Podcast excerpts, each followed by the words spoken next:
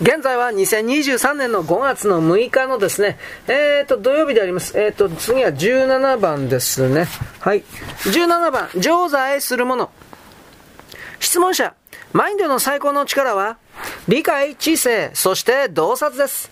人は3つの体を持っています。素体心、微細心、原因心、かっこ、プラーナ、マナ、カラヤ。です。素体心は彼の存在を反映して、微細心は知識を、原因心は喜びに満ちた創造性を反映します。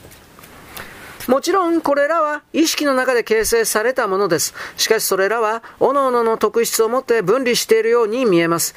知性、ブッディはマインドの中での知的能力の反映です。それがマインドを知識あるものにするのです。知性がより優れるほど知識はより深広く深く真相に、真相になります。物事や人を知ること、そして自己を知ることは全て知性の機能なのです。最後のものが最も重要で前の2つを含んでいます。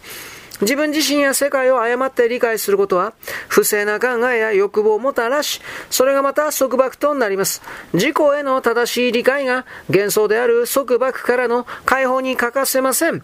これら全てを理論としては理解できるのですが、実際問題となると私は状況や人々への対応に失敗して、私の不適切な反応が束縛をさらに加えるばかりなのです。人生は私の鈍く、遅い、遅い思考にはあまりにも早く進みます。ます。古い習慣がすでに繰り返された後では、私は理解するのですが、遅すぎるのです。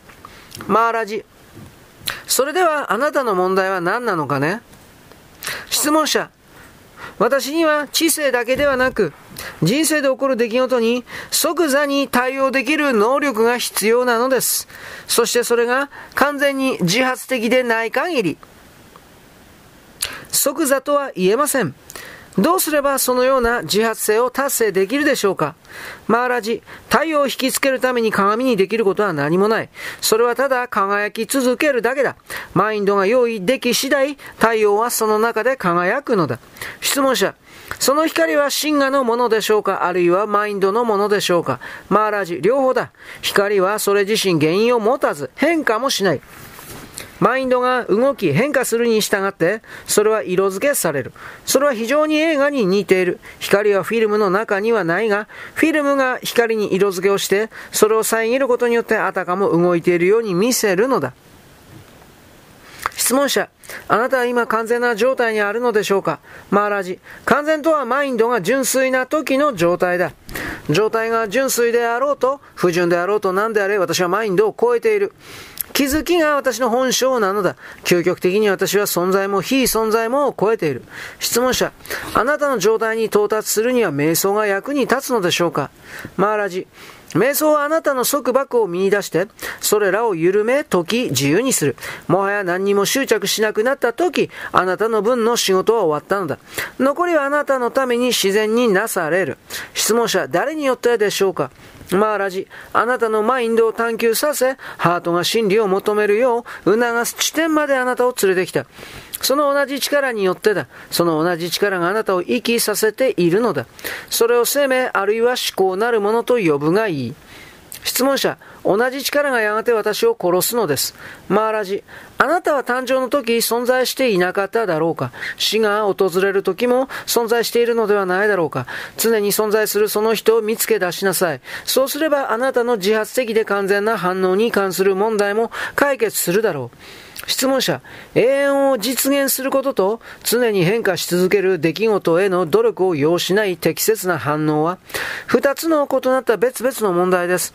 あなたはどうやらその二つを一つにまとめてしまったようですが、何があなたをそうさせるのですか？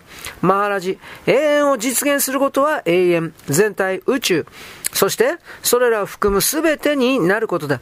全ての出来事は全体性の作用であり、表現だ。それは根本的に全体との調和の中にある。全体性から全ての反応は正しく、努力なく、即座のものでなくてはならない。さもなければ正しくはありえない。遅れた反応は誤った反応なのだ。思考、感情、そして行為は一つにならなければならず、また状況の求めに応じて同時でなければならない。質問者、どうすればそうなるのでしょうか？マーラジ、もうすでに言ったはずだ。あなたの誕生に存在し、あなたの死を干渉する、その人を見出しなさい。質問者、私の父と母でしょうか？マーラジ、そうだ。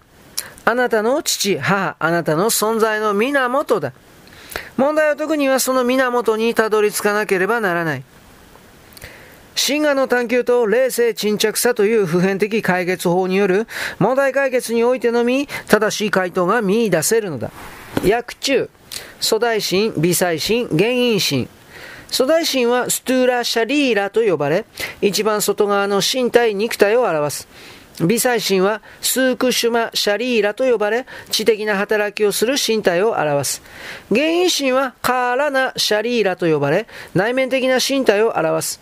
ヒンドゥー教の教義においては、これら3つの身体を鳥シャリーラと呼んでいる。